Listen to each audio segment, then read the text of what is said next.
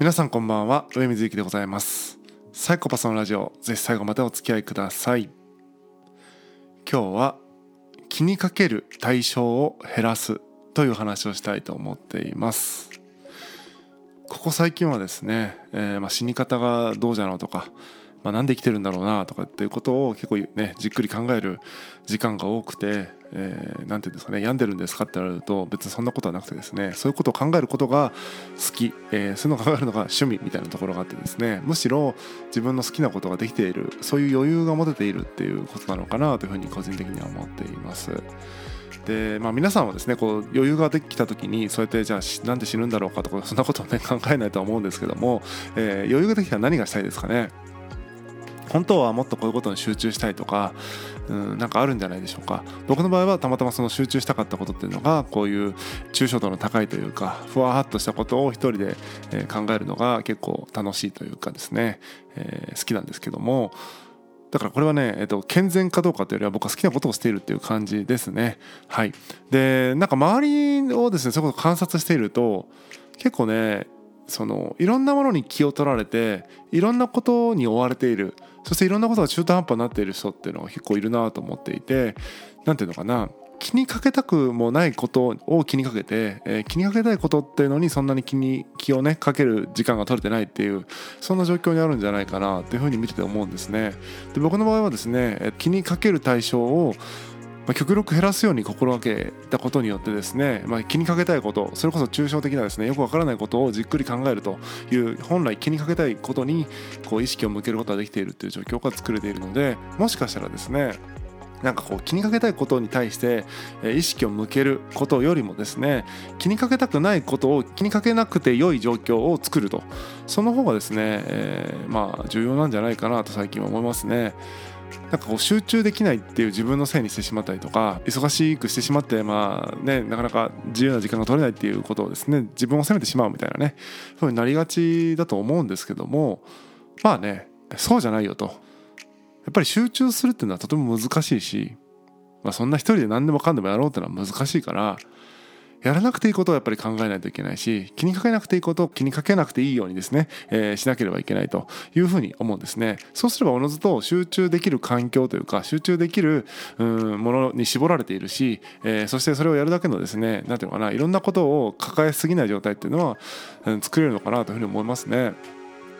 それこそですねなんか経営とかですねまあこうやられてる方特にそのベンチャーとかですねまだ形になっていない中で経営とかされてる方はどうしてもですねそんなことを言っても、えー、膨大になってしまうというのはもうしょうがない部分はあると思うんですけどもみんながみんなねベンチャーの経営者ではないと思いますので、えー、思ったよりですね個人的な問題だったりするんじゃないでしょうかと、えー、自分が例えば、まあ、僕の場合で言うとですよ例えば髪型一つとってもこう気になってたんですね。朝寝癖を直すっていうそこに気を取られる、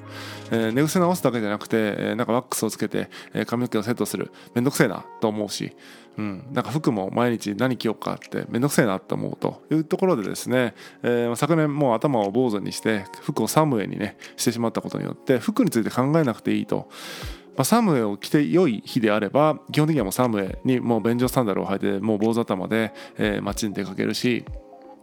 まあ、スーツ着なきゃいけないってなったらですねもうなんか適当なスーツを着てですね、まあ、最低限ねあのどうにかなるように着てますっていう感じで、まあ、そこはちょっとねあんまり良くないでしょうけども、まあ、スーツを着ていく人、まあ、サメを着てる人っていう感じで、まあ、考えずにですね、えー、服装を、えー、身だしなみを整えることができるという状況になります、まあ、スティーブ・ジョブズがねこうタートルネックのこうセーターみたいなのとジーンズとみたいな感じで服をねにいちいち考えなくていいようにっていうのと、まあ、ちょっとね思考回路というかなんだこの考え方としては同じなんですけども、まあ、気にかけなくていいことというか気にかけたいと別に思っていないことに気にかけないようにした一つのですね分かりやすい事例なのかなというふうに思いますね。そういう服装とか分かりやすいものだけではなくてですね、まあ、僕で言うと持ち物もそうですね。カバンとかもかなりこう限定してですね同じサイズのカバンを、え、いくつも持たないようにしますね。この用途の場合はこのカバンこの用途の場合はこのカバンって感じでもうサイズごとにですね分かれていてえー、って感じですかね。だからもうこの時にはこのカバンを持つってもう決まってるので、えー、楽ですね。考えなくていいって感じ。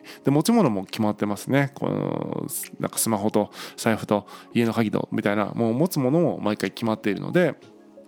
考えなくていい。あれ持ったかなっていうあのことをですね。いちいち考えなくていいという状態を作っていると。他にも何かあるかな。